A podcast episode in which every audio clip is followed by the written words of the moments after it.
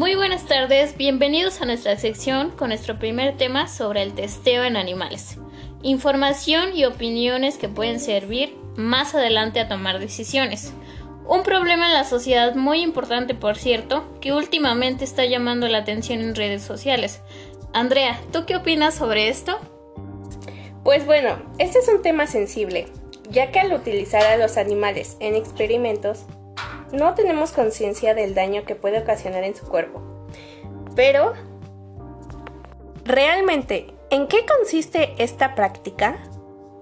Bueno, antes de que un producto cosmético o de belleza esté disponible para el uso humano, debe pasar por una serie de procesos, entre ellos la evaluación de la seguridad de los componentes o el producto final.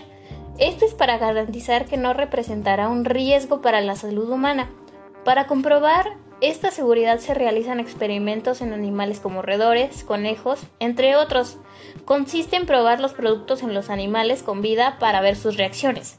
Estas pruebas son extremadamente dolorosas, estresantes e invasivas.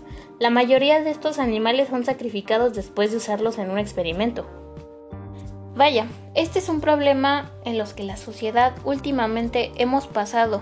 Nosotros como humanos siempre hemos utilizado estos productos, pero ahora que tenemos más información podemos decirle algunas de las marcas en las que se utiliza el testeo en animal, como por ejemplo Bobby Brown, Burberry, Chanel, Clinical, Dior, Guerlain, L'Oreal, Rimmel London, MAC, Victoria's Secret, Scott, Clorox, Listerine, Bioderma, Pons, entre muchas otras. Ya que estamos por decir algunas marcas, Andrea, ¿hay métodos de reemplazo al uso de animales para realizar los testeos? Por supuesto que sí. Existen numerosos métodos de reemplazo, en aplicación, en proceso de validación y otros en desarrollo.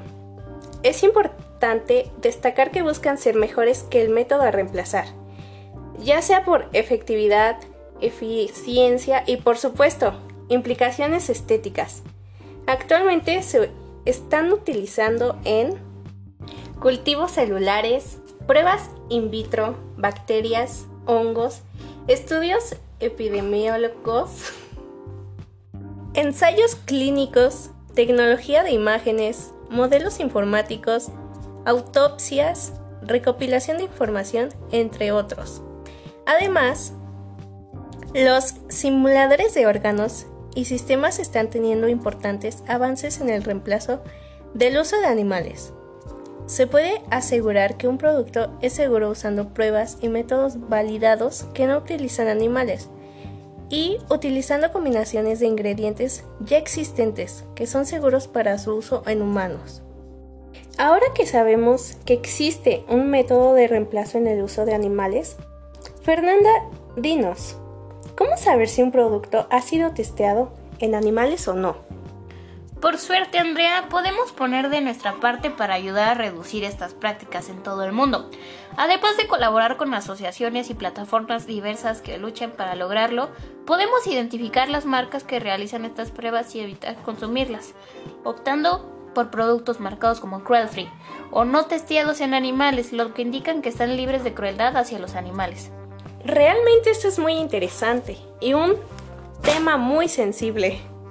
Estoy de acuerdo contigo, Andrea. Este es un tema bastante sensible y importante para nosotros. Pero acá la pregunta va. ¿Los productos libres de testeo animal pierden su calidad o efectividad? La respuesta es no. De hecho, este tipo de productos suelen ser menos abrasivos con la piel, ideales para todo tipo de cutis, especialmente los hombres con piel sensible a la irritación y enrojecimiento. Esto se debe a que las marcas que sí testean con animales necesitan hacer estas pruebas previas en animales. Que no exista algún efecto negativo en la piel del humano. Realmente este es un tema de agrado, ya que estamos viendo que los animales son utilizados en pruebas. Fue realmente interesante compartirles este tema. Nos despedimos con esta bella canción por la cual tiene mucho significado entre, entre ustedes y entre la sociedad para alimentarnos más sobre este tema y hacer conciencia.